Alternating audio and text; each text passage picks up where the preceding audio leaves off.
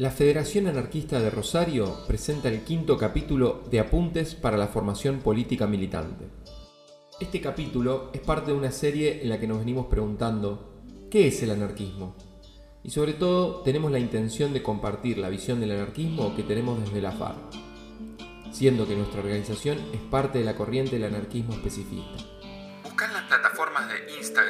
YouTube y Spotify los anteriores capítulos de Apuntes donde trabajamos el surgimiento histórico del anarquismo y nuestra visión sobre la dominación del Estado, el capital y el patriarcado.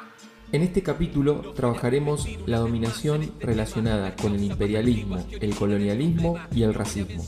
Comencemos. A lo largo de la historia, el capitalismo se expandió creando instituciones y formas sociales que antes no existían. De este proceso surgieron las fronteras y los estados-nación. La noción de que una autoridad política debe coincidir perfectamente con un espacio geográfico claramente determinado y con fronteras es una invención del capitalismo. Antes esa noción no existía. También es nueva la idea de que los espacios ocupados por un Estado debe coincidir con una nación, o sea, con un grupo de habitantes con una cultura e identidad comunes. Como sabemos, la región en la que vivimos está atravesada por un proceso de colonización que se dio a partir del siglo XV, con la llegada de los conquistadores desde Europa. Todo lo que el toca lo destroza, aire, suelo, río, bosque, choza, roca, toda nuestra historia, una sola cosa, roba y hace guerra, mata como agua venenosa. La ideología del nacionalismo es parte de este proceso que se dio a través de la violencia sistemática y el genocidio de las poblaciones originarias y negras. A partir de este proceso, el racismo se instala como mecanismo de dominación cultural y política, dividiendo la sociedad en castas, donde las razas consideradas inferiores ocupaban los escalafones más bajos. Podemos afirmar que esta forma de racismo perdura hasta el día de hoy y se encuentra entrelazado con la opresión de clase y de género.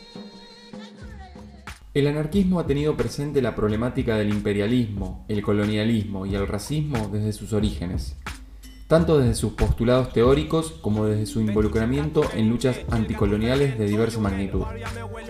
Escuchemos la opinión de Emilio Crisi, miembro del ITA, Instituto de Teoría e Historia Anarquista, autor del libro Revolución Anarquista en Manchuria y militante de la FARC sobre esta temática la posición del anarquismo en relación a la dominación imperialista y colonialista la podemos abarcar desde los planteos de los autores clásicos y planteos de autores contemporáneos y más actuales. Pensando en los clásicos, Bakunin fue uno de los primeros que va a empezar a tomar en cuenta la cuestión nacional, anticolonial y antiimperialista. En ese sentido, Bakunin va a defender la idea de una revolución social íntimamente ligada a la liberación nacional de los pueblos sometidos. Kropotkin va a ser otro de los clásicos del anarquismo que va a empezar a pensar en la cuestión nacional y sobre todo la cuestión anticolonial y antiimperialista. Él va a hablar de que no había un carácter puramente nacionalista en los movimientos de emancipación nacional, habla de que hay cuestiones y raíces que tienen que ver con lo social. En este sentido, eh, Kropotkin va a hablar de la necesidad de que estos movimientos de emancipación nacional eh, tengan una participación de los anarquistas, va a hablar de que en, estos, eh, en estas intentonas tenemos que reservarnos un papel los anarquistas y va a empezar a plantear el problema en cuanto a aspectos económicos y sociales para sumar a la lucha de opresión extranjera en cada uno de los países o regiones donde se sufra eh, los embates del imperio.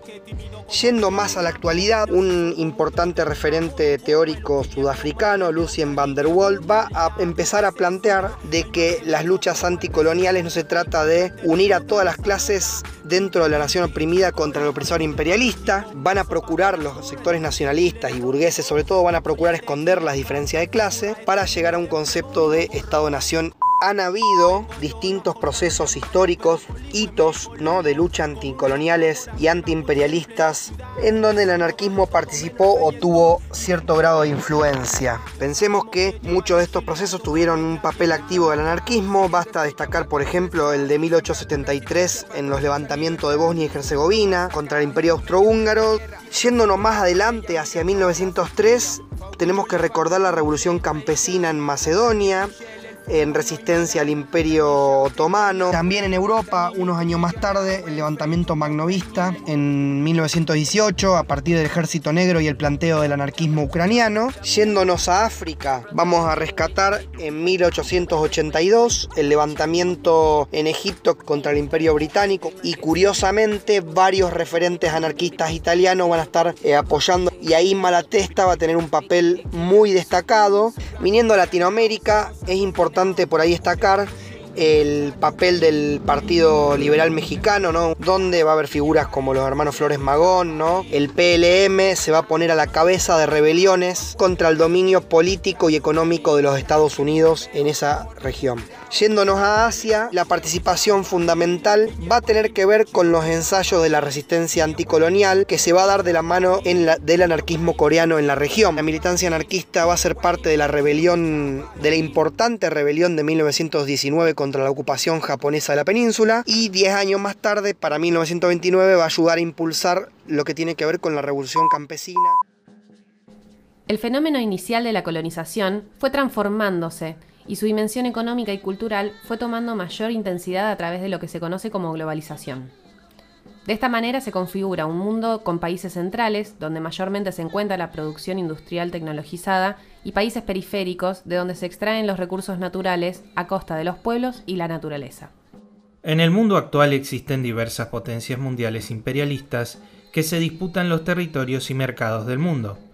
Esto atraviesa cotidianamente la realidad de los pueblos, ya que estos proyectos imperiales intervienen no solamente desde la dimensión militar, sino que, como decíamos más arriba, su presencia es importante en lo económico, en lo político y en lo cultural. Algunas expresiones de esta forma de opresión la encontramos en la presencia de bases militares en distintos puntos del país y la región, en la colonización de la cultura, en la injerencia de los aparatos de control y vigilancia transnacionales, en la actuación de las ONGs que imponen el asistencialismo y en el saqueo de los bienes comunes y la dependencia económica.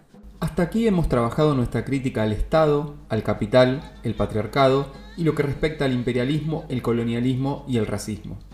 En los próximos números de apuntes comenzaremos a exponer nuestra propuesta de lucha y organización para enfrentar este sistema de dominación y construir una sociedad socialista y libertaria.